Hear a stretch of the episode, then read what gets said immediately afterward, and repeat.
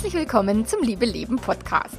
Dem Podcast, in dem sich alles um echte Liebe dreht, um aufregende und aufgeflogene Affären, ein langes und leidenschaftliches Liebesleben und Beziehungen, die erfüllend sind und in die du dich gerne investierst. Ich bin Melanie Mittermeier, Affärenmanagerin und Liebescoach und ich freue mich total, dass du da bist. In der heutigen Episode geht es um das Thema emotional erwachsen werden, was genau das bedeutet und warum sich die Anstrengung lohnt. Und dabei wünsche ich dir wie immer ganz viel Spaß.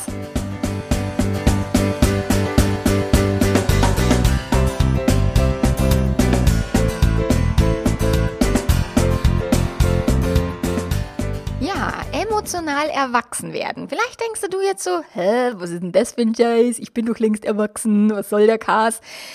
Und tatsächlich ist es so, wenn wir uns Beziehungen genauer anschauen oder wenn ich mir Beziehungen genauer anschaue, dann ist es in vielen Beziehungen nicht zwingend so klar, ob da jetzt wirklich zwei Erwachsene miteinander sprechen oder ob zwei verletzte Kinder aufeinander draufhauen, ob eine Person aus dem Eltern-Ich äh, spricht und irgendwas erlaubt oder verbietet oder bestimmt oder äh, keine Ahnung, Verhöre führt oder äh, Strafen ausspricht oder sowas. Also da kannst du dann davon ausgehen, dass das nicht unbedingt zwei erwachsene Menschen sind, die auf Augenhöhe diskutieren. Und das sehe ich halt sehr, sehr oft und es ist auch nichts Schlimmes oder Ungewöhnliches. Wir alle haben unsere inneren Kinder, die noch irgendwelche Verletzungen mit sich rumtragen in uns.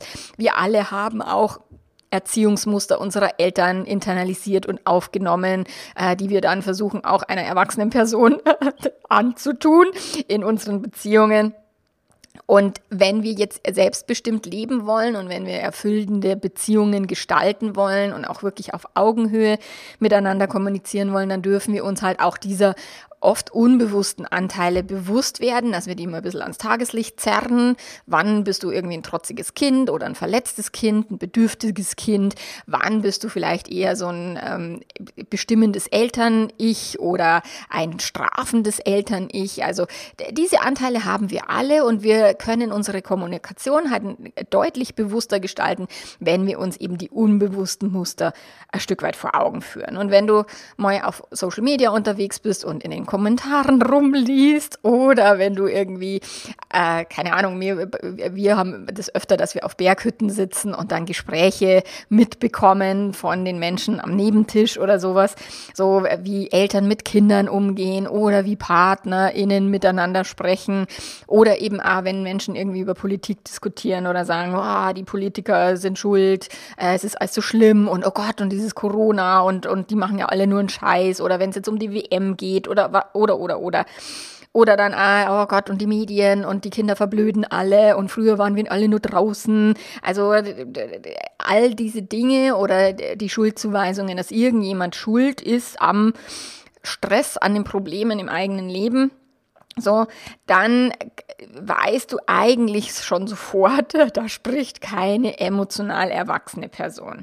Weil es ist relativ einfach und es kostet auch kaum Aufwand, die Schuld ähm, und, und die Missstände anderen Menschen eben zuzuweisen, was dir nicht passt in deinem Leben, dass dein Partner, deine Partnerin irgendwas verbockt hat, was falsch gemacht hat, fremdgegangen ist, fremd verliebt ist oder, oder, oder, oder zu viel Sex will oder zu wenig Sex will.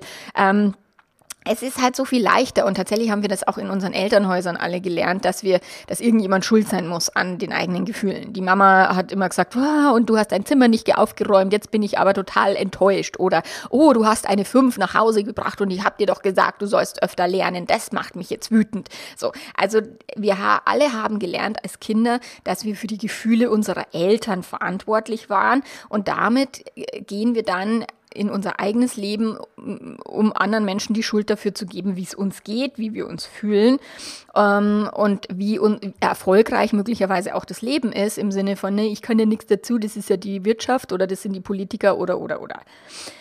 Das Problem daran ist halt, solange wir die Schuld anderen geben, geben wir halt auch die Macht anderen. Also wir geben die Verantwortung für unser Leben oder unser Glück oder auch unser Beziehungsglück, unsere erfüllende Sexualität oder was auch immer, geben wir dann in die Hände anderer Menschen. der Politiker, dem Ex-Partner oder der Partnerin, Ex-Partnerin, äh, dem aktuellen Partner, der aktuellen Partnerin, den Eltern oder, oder, oder. So, und damit bleiben wir emotionale Kinder, weil wir dann abhängig davon sind, was andere Menschen tun oder lassen dass wir uns gut fühlen. Das hat ein Stück weit auch mit den Erwartungen zu tun, die Handbücher im Kopf, dass wir sagen, ah, mein Partner, meine Partnerin muss sich auf die und die Art und Weise verhalten, ansonsten bin ich angepisst, enttäuscht, traurig, fühle mich nicht geliebt und so weiter.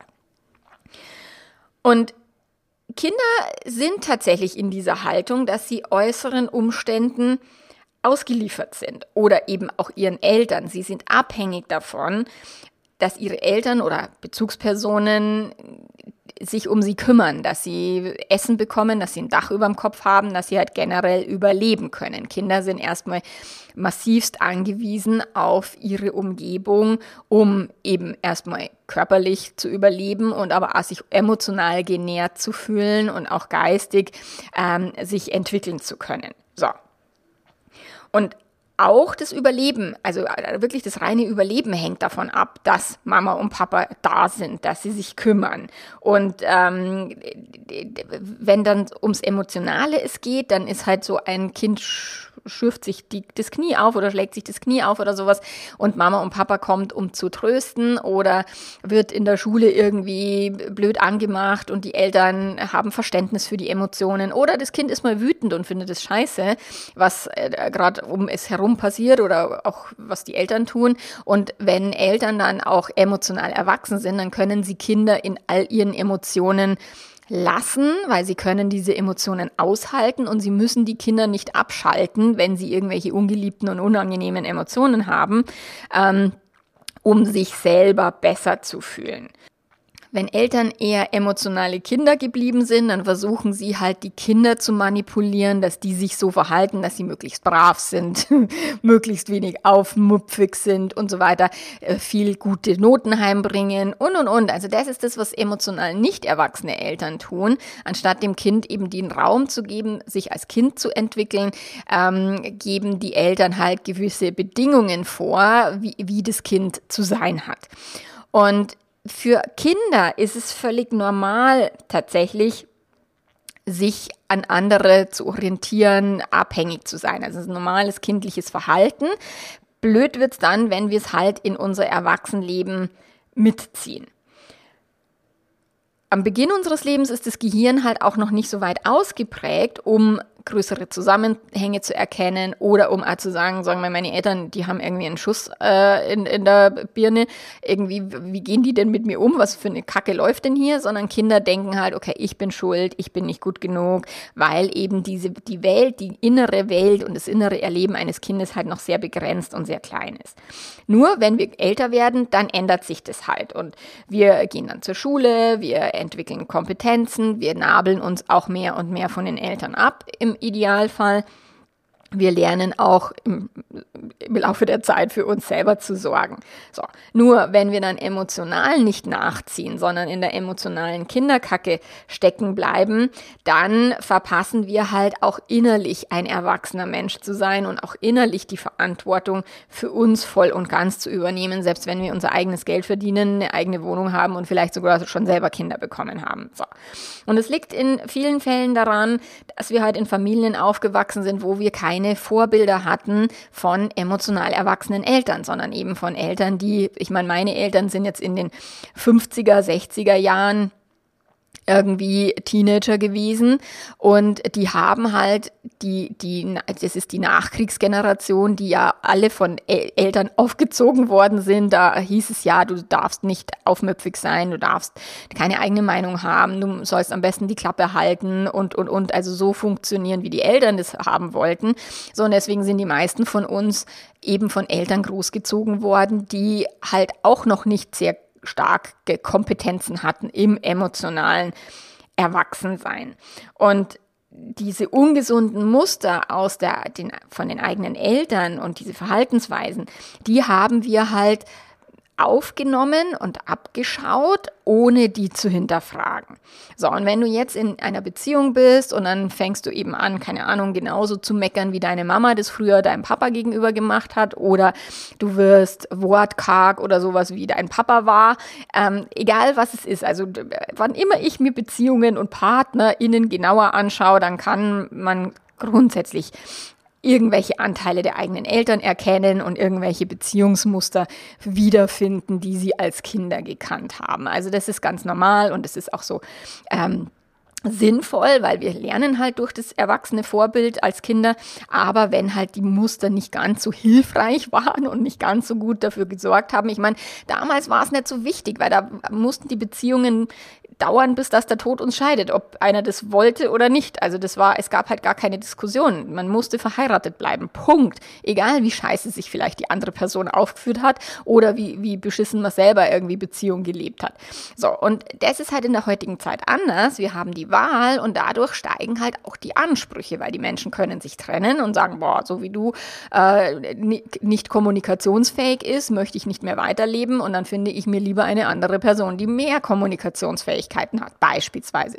Oder wenn du immer mir die Schuld gibst für deine Emotionen und immer sagst, ich muss dich glücklich machen, äh, dann suche ich mir lieber eine andere Person, die sich selber glücklich machen kann, weil mit der macht es einfach mehr Spaß. So, das ist halt in der heutigen Zeit anders. Deswegen haben wir ähm, höhere Erwartungen, höhere Anforderungen, die auch teilweise stressig sein können, aber die auch sinnvoll sind. Ich meine, es ist wie das Arbeitsleben, verändert sich ja gerade. Und jetzt schimpfen alle auf die Generation Z, weil die sich halt nicht mehr ausbeuten lassen und weil die halt irgendwie sagen, oh, Homeoffice und vier Tage Woche fände ich geil.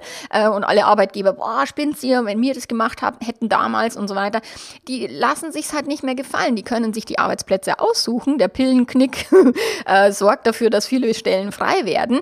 Und damit ist es halt so, dass Arbeitgeber innen auch sich bemühen dürfen, bessere Arbeitsbedingungen zu schaffen. Und so kann man es auch auf die Beziehung übertragen, dass wir halt bessere Beziehungsbedingungen schaffen dürfen, um langfristig erfüllende Partnerschaften zu leben und auch um konkurrenzfähig zu bleiben. Ähm, wenn man irgendwie äh, beschissene Beziehungsfähigkeiten hat und sagt, oh, und jetzt bist du fremdgegangen, ich meine, hm, also warum auch nicht, gell? So, und deswegen gibt es ja die Möglichkeit der Persönlichkeitsentwicklung und deswegen gibt es ja auch diesen Podcast und meine Arbeit, um das eben möglich zu machen oder um die Fähigkeiten für Menschen auch ähm, erweitern zu können, also mit meiner Hilfe oder mit dem, was ich euch heute irgendwie versuche beizubringen und was ich auch selber natürlich für mich selber anwende, weil das ja alles, was ich hier erzähle, ist etwas, was ich in meinem eigenen Leben anwende und übe und trainiere. Jeder Workshop im Membership ist tatsächlich durch meine eigenen Erfahrungen gelaufen weil ansonsten kann ich keinen Workshop halten. Also ich wüsste jetzt nicht, wie man, keine Ahnung, Fenster setzt oder ein, ein Boden fließt oder sowas. Das wäre jetzt nicht meine Idee. Ich bin halt für, für die inneren Häuser zuständig, für die Renovierungen in den inneren Häusern beziehungsweise in den Beziehungen. So, und ich habe das ja auch wirklich gelernt. Also ich habe in meiner Ausbildung zum psychologischen Berater, damals schon 2008, 2009, habe ich eben auch von der Transaktionsanalyse auch schon ganz, ganz viel mitbekommen und gelernt. Ähm, weil das ein wichtiger Part in Beziehungen ist. Und ähm, ich habe in einem Paarberatungsinstitut die Ausbildung zum psychologischen Berater gemacht und da war eben Transaktionsanalyse nach dem Eric Byrne war ein, ein wichtiges Modell, um das klar zu machen. So, und ich mag das Modell auch ganz gerne, weil es ist wirklich sehr anschaulich und hilft einem wirklich zu verstehen, welche inneren Anteile in einem selber jetzt gerade aktiv sind, wie wir eben in Beziehungen antanzen, wie wir auftreten in einer Beziehung? Ähm, sind wir eben erwachsene Menschen auf Augenhöhe oder fallen wir regelmäßig in Eltern-Ichs oder Kind-Ichs und äh, diskutieren dann auf der Ebene miteinander? Das macht's ganz nett. Du kannst im Internet mal googeln, Transaktionsanalyse, dir ein paar Bilder auch mal anschauen, weil auch die Bilder sind da sehr anschaulich, eben wie, wie sind die Anteile und wie läuft die Kommunikation ab. So, und das Eltern-Ich, das ist entweder fürsorglich, also kümmert sich um alles, das wäre die, die Frau, die, ich finde dieses Beispiel immer so lustig, die ihrem Mann die Hemden rauslegt oder die Unterhosen rauslegt für den nächsten Tag, weil der Mann irgendwie nicht in der Lage ist, sich selber anzuziehen. Also das finde ich immer so, what? Aber das wäre so dieses fürsorgliche Ich. Oder der Mann, der der Frau immer noch ein Stück Kuchen irgendwie drauf tut, obwohl sie jetzt irgendwie eigentlich abnehmen will. Das ist in Fürsorge so ein bisschen verpackt, aber schon ein bisschen bestimmen, du isst jetzt einen Kuchen, damit du nicht schlank genug wirst, um mich vielleicht zu verlassen. Also da laufen schon ein paar Systeme ab, die oftmals nichts mit gegenseitigem Wohlwollen zu tun hat, sondern wirklich eher eine bestimmende Elternposition ähm, einnimmt, also belehrend im Sinne von die Person, die immer Recht haben will. Also diese zwei Eltern, ich gibt es eben das Fürsorgliche und das Belehrende. So, und es ist die Stimme im Kopf, die entweder auf uns draufhaut, also wir können auch uns selber gegenüber ein belehrendes, bestimmendes Eltern-Ich an den Tag legen, indem wir uns selber die Peitsche auf den Rücken hauen und sagen, ah, das hast du schon wieder falsch gemacht, was für eine Scheiße läuft denn hier, nichts kannst du richtig machen und so. Also auch die inneren Dialoge laufen manchmal oder häufig nicht auf erwachsener Augenhöhe, sondern tatsächlich in solchen ähm, Mustern ab.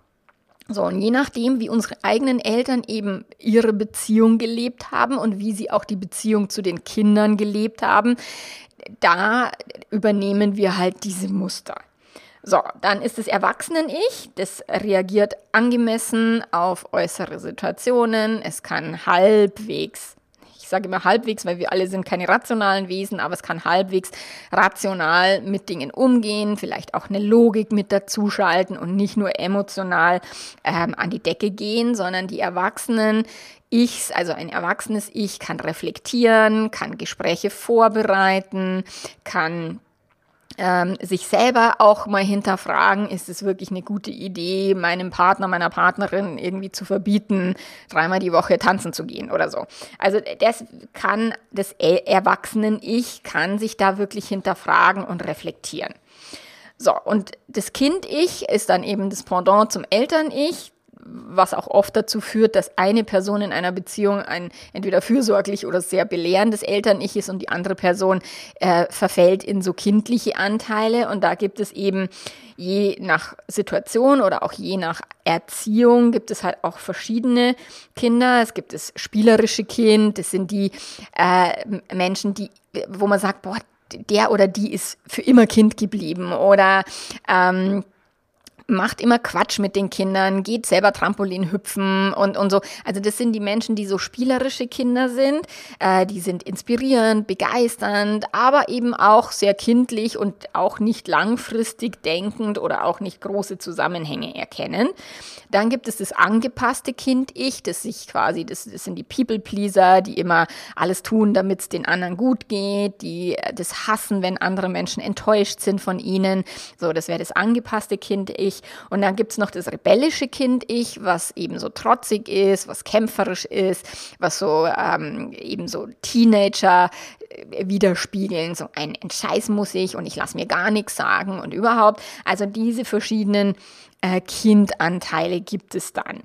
Und in den, wie ich es vorher schon gesagt habe, in den Beziehungen treffen dann halt zwei Menschen aufeinander, die in den inneren Anteilen halt hängen geblieben sind oder überwiegend in diesen inneren Anteilen halt kommunizieren. Und da ist dann eben ein belehrendes Eltern-Ich und ein vielleicht trotziges Kind-Ich oder das angepasste Kind-Ich. Also, also das erlebe ich auch ganz häufig. Häufiger erlebe ich tatsächlich, dass die angepassten Kinder die Frauen sind ich glaube, dass das viel mit der Erziehung zusammenhängt, dass die Mädchen immer noch mehr dazu erzogen worden sind, sich anzupassen und es anderen recht zu machen. Ähm, die trotzigen Kind-Ichs sind eher dann äh, bei den Männern zu suchen oder tatsächlich die belehrenden Eltern-Ichs oder auch fürsorglich. Aber wie gesagt, es ist geschlechterunabhängig. Das kann jeder, ähm, hat diese verschiedenen Anteile in irgendeiner Ausprägung, je nach Elternhaus. So, Und es kann sich dann in so einer Konstellation äußern, wo der Mann auch noch klassischer und klischeehafterweise sagt, hey, ich verdiene doch genug Geld für uns beide oder für, für die ganze Familie, du musst doch nicht arbeiten gehen.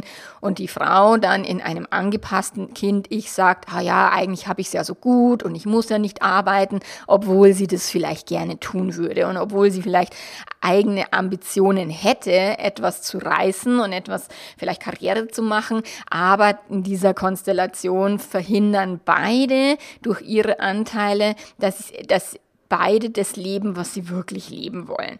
Und solche Partnerschaften, auch wo die Frau dem Mann die, die Klamotten rauslegt, die können ein Leben lang super funktionieren. Wenn das für beide stimmt und wenn beide damit fein sind, dass sie eben in diesen Mustern leben. Und gerade ich, also ich beobachte das ganz viel bei wirklich sehr, sehr, sehr alten Paaren, also bei wirklich ähm, noch aus der, der, der ja, Großelterngeneration von mir aus gesehen, also die ähm, Generation vor den Babyboomern, so dass die in, in ganz krassen Eltern- und Kind-Ich-Anteilen miteinander kommunizieren, aber das auch nicht hinterfragen und das auch gut finden. Also das ist dann, wenn der, der Mann zu seiner Frau Mama sagt oder die Frau zu dem Mann Papa sagt, weil sie irgendwann sich das angewöhnt haben, als sie selber Kinder gekriegt haben und dann eben in diesen, in diesen Kommunikationsmustern auch verhaften, also stecken geblieben sind.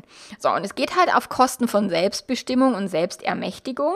Ähm, eines oder auch beides beider PartnerInnen und es war halt früher auch nicht schlimm. Also da war halt einer hat die Hosen angehabt und fertig. Das war öfters mal der Mann, aber es kann, könnt, konnte auch die Frau sein gewesen sein oder jemand hatte die emotionalen Hosen an und die andere Person hatte halt die finanziellen Hosen an. Ähm, damals war das wie auch erwartet. Also das hat keiner hat da wirklich Selbstbestimmung erwartet. Also wenn ich an meine Oma denke, die hätte das, also für die war klar, dass sie sich unterzuordnen hat und dass sie um zwölf das Mittagessen auf den Tisch bringt, egal ob sie da Bock drauf hat oder nicht. Und dass sie eben um die Uhrzeit nicht zum Kaffee trinken zu ihrer Freundin geht, sondern dass sie das dann erst dann tut, wenn es ihrem Mann quasi recht war. Ähm, und das ist halt etwas, in der heutigen Zeit lässt sich es nicht mehr leben in der Form also das knallt irgendwann, weil wir halt sehr viel mehr Informationen dazu bekommen, wie geht ein selbstbestimmtes, ähm, erfülltes Leben, wie wollen wir Beziehungen leben. Es gibt viel mehr Medien, das Internet, es hat halt viel mehr aufgeworfen. Und auch wenn man in den Kommentarspalten immer denkt, alter Schwede, die Leute haben, also sind null erwachsen geworden, sie sind alle innerliche Kinder und dann denke ich mir oft, oh Gott, wie mögen denn die Beziehungen ausschauen von denen? Aber letzten Endes ist es schon über die Generationen, hat sich da etwas getan, auch wenn es manchmal nicht so ausschauen mag.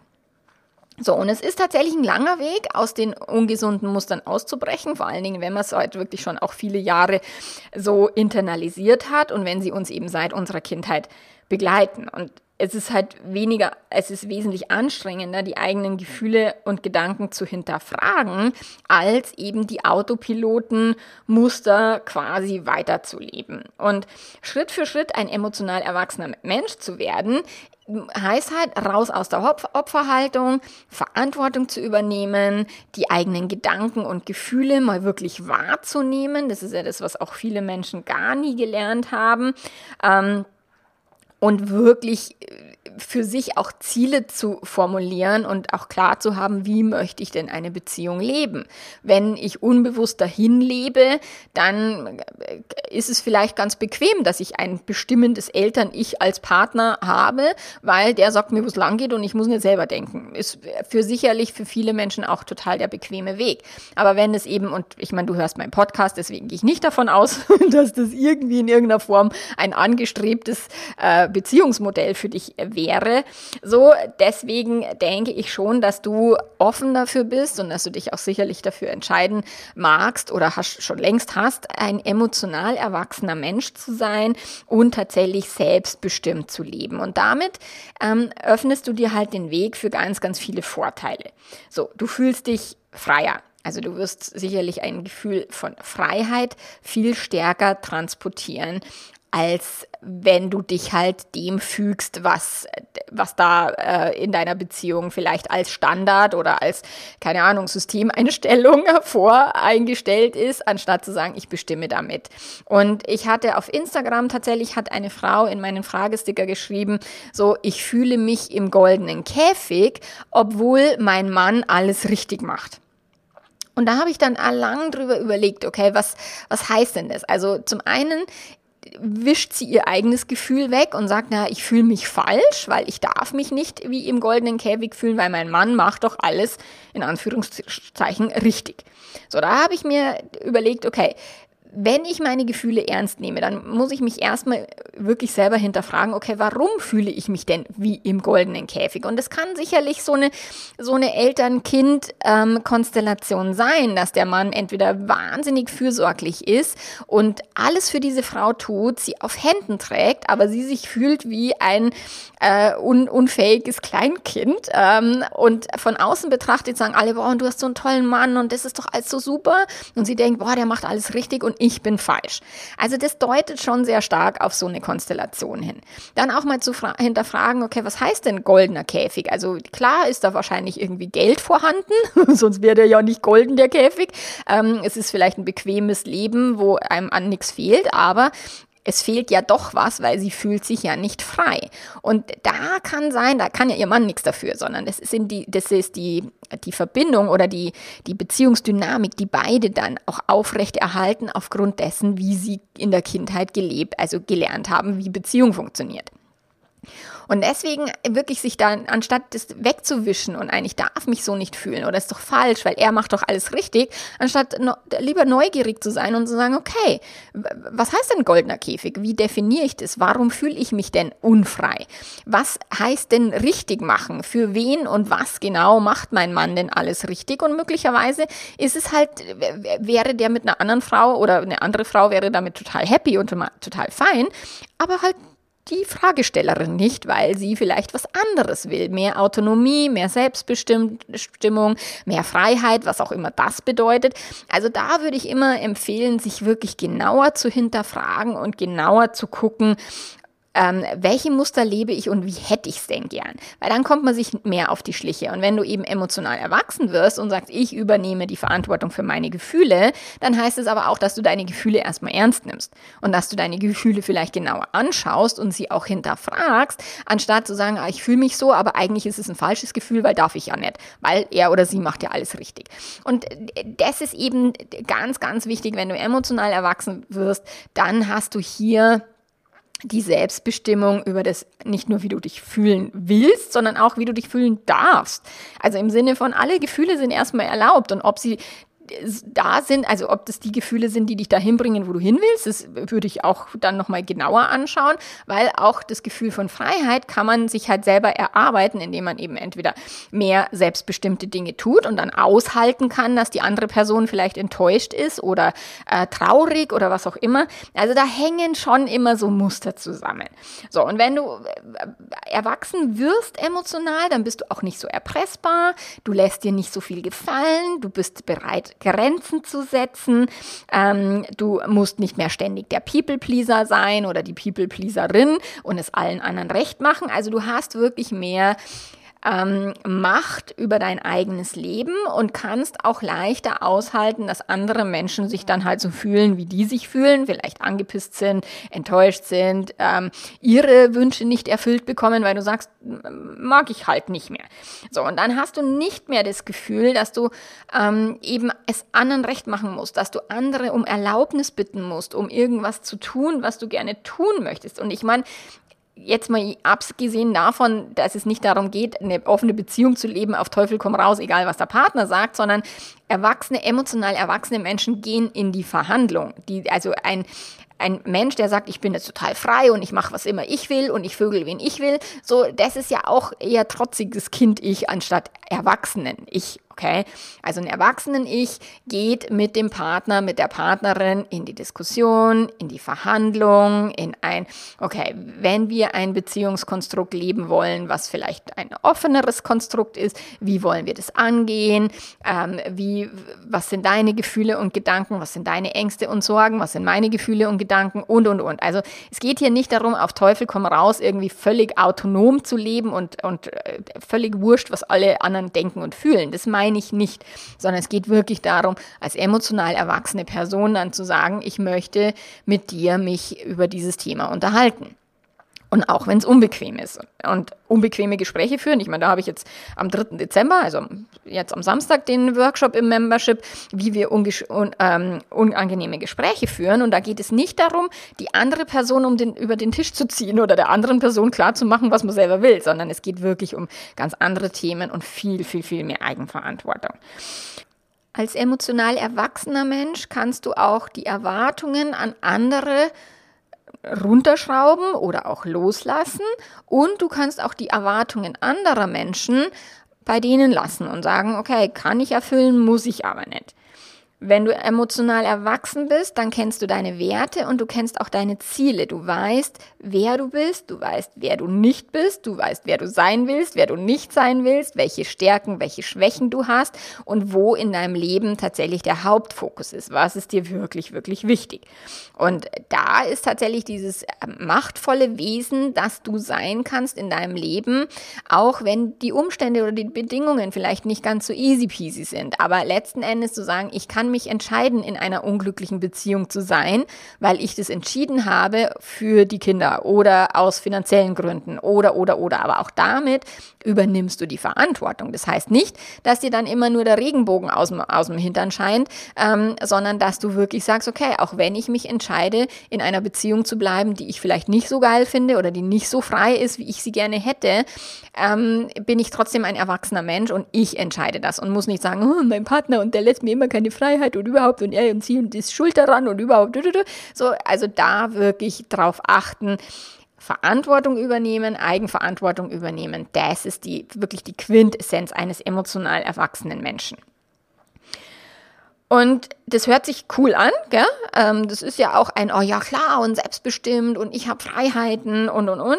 Nur, es ist halt auch ganz schön viel Arbeit. Vor allen Dingen, wie gesagt, wenn du halt nicht aus einem sehr freiheitlichen Elternhaus stammst, die dir all deine Gefühle erlaubt haben. so, dann wird es für dich halt schwere Arbeit sein, dich da emotional zu einem erwachsenen Menschen ähm, zu entwickeln. Und es kann natürlich auch sein, dass dein Partner, deine Partnerin halt nicht mitzieht. Also, dass er oder sie überhaupt gar keinen Bock hat und in seiner oder ihrer Rolle oder in ihrem Muster halt stecken bleiben will und gerne die Fürsorge übernehmen will und sich als für völlig nutzlos empfindet, wenn du plötzlich autonom wirst oder was auch immer. Und wie schon zu Beginn erwähnt, haben wir ja alle diese kindlichen oder elterlichen Anteile in uns. Und es ist halt erstmal, braucht es halt ein bisschen, um da Schritt für Schritt raus, rauszukommen. So, und das erste, also der erste und wichtigste Schritt ist erstmal, sich selber nicht zu verurteilen und auch dein Partner, deine Partnerin nicht, sondern wirklich zu trainieren, urteilsfrei, also so gut wie möglich. Ich meine, das menschliche Gehirn urteilt immer. Aber wir können lernen, unsere Urteile zu hinterfragen und die Urteile auch wirklich bewusst zu steuern. So, das ist der erste wichtigste Schritt, ist tatsächlich raus aus den Verurteilungen und erstmal nur neugierig erforschen und dich vielleicht mal eine Woche lang beobachten oder zwei Wochen besser noch und so ein bisschen mitschreiben, Tagebuch schreiben oder so und mal gucken, okay, wie habe ich mich in Situation XY verhalten? War da mein erwachsenes Ich am Start? War da das kindliche Ich am Start? Bin ich eher so ein trotziges Kind oder bin ich eher so ein angepasstes Kind oder ähm, bin ich ein fürsorgliches Eltern-Ich äh, oder habe ich ein fürsorgliches Eltern-Ich oder ein eher strenges, bestrafendes, bestimmendes Eltern-Ich. Also da kannst du dich einfach mal wirklich nur neugierig erforschen und auch neugierig mal eure Beziehungsmuster wahrnehmen im Sinne von, okay, was machen wir da denn eigentlich die ganze Zeit? Wer, wie, wie, welche Rolle übernimmt denn mein Partner, meine Partnerin häufiger? Welche Rolle übernehme ich häufiger? So, und auch wenn du überreagierst oder kindlich emotional bist oder elternmäßig bestrafend oder sowas, dann erstmal dich dafür nicht fertig zu machen und dich dafür nicht zu bestrafen, weil wie gesagt, es kann auch sein, dass dieses bestrafende Ich dann auch auf dich selber draufhaut. Und das willst du nicht tun. So, also nicht gemein zu dir selber sein, auch nicht trotzig dir selbst gegenüber, ah, was ist denn das für eine Scheiße, das muss ich hier überhaupt nicht machen, so, auch da kannst du wissen, dass das trotzige Kind am Werk ist, so, sondern einfach zu sagen, okay, ich möchte etwas Neues lernen, ich möchte aus meinen alten Mustern, die vielleicht auch nicht so günstig sind und uns auch nicht gut tun, aussteigen. Und dafür ist der erste Weg erstmal Erkenntnis, Erkenntnis und, und erstmal Bewusstheit, um wirklich zu wissen, was genau tue ich da. Und alte Muster wiederholen sich ja automatisch, weil deswegen, die, wir haben die schon so oft getan und, und gedacht und gefühlt, dass sie sich wirklich automatisch wiederholen. Und wenn du da raus willst, darfst du halt aktiv dich erwischen und aktiv vielleicht erst im Nachgang sagen, ah, da war ich wieder ein kleines Kind. Oh, da habe ich mich wieder total angepasst. Oh, da war ich der People-Pleaser. Oh, da war ich total streng. Ähm, dass du einfach nur wahrnimmst. Und erstmal ist es wirklich so, dass du es erst hinterher bewusst äh, wahrnimmst äh, und statt dann zu sagen, oh, hätte ich doch vorher schon gewusst und so. Nein, das braucht ein bisschen Übung, um sich dann in dem Verhalten zu erwischen und irgendwann sich vor dem Verhalten schon äh, neu ausrichten zu können. Es ist eben diese Automatisierungen, die unser System läuft, um eben Energie zu sparen, die sind hartnäckig und da darfst du dir wirklich Zeit und Geduld lassen, um das zu verändern. Und dafür gibt es wertvolle Tools und Hilfsmittel und eins der für mich wertvollsten Tools ist das Selbstcoaching-Modell. Du kannst hier auf dem Podcast einfach mal suchen nach dem Podcast zum Selbstcoaching-Modell, ähm, um dir da so ein Stück weit auf die Schliche zu kommen. Was tue ich da? Was sind die Umstände? Was sind die Fakten? Was sind meine Gedanken? Und dann kannst du die Gedanken halt nochmal genauer analysieren.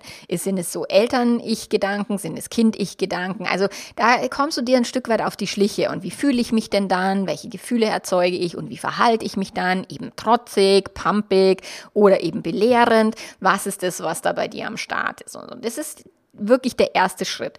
Und da die Podcast-Folge jetzt eh schon wieder ganz schön lang wird, ähm, kommen die nächsten Schritte dann nächste Woche erst. Also auch nochmal konkrete, auf welche Gedanken willst du achten, auf welche Muster willst du achten, ähm, was kannst du tun, eben um Schritt für Schritt für Schritt aus diesen ungesunden, nicht auf Augenhöhe, stattfindenden Mustern auszusteigen.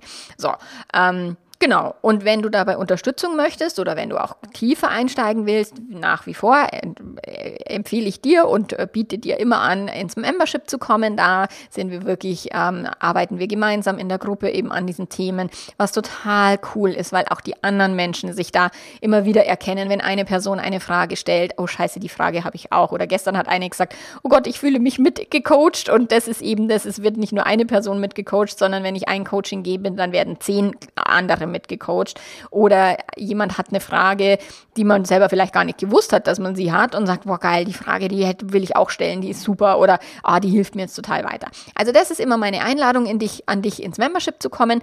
Und ansonsten hören wir uns hier wieder äh, nächste Woche zum Teil 2 äh, der Podcast-Serie, wie es jetzt geworden ist. Ich weiß das immer vorher nicht, weil ich mir immer dann denke, äh, das ist vielleicht dann zu kurz und so, aber dann meistens wird es doch länger als geplant. Genau, also äh, nächste Woche Woche Teil 2 der Podcast-Serie Emotional erwachsen werden. Und bis dahin, mach's ganz gut. Arrivederci. Ciao, ciao.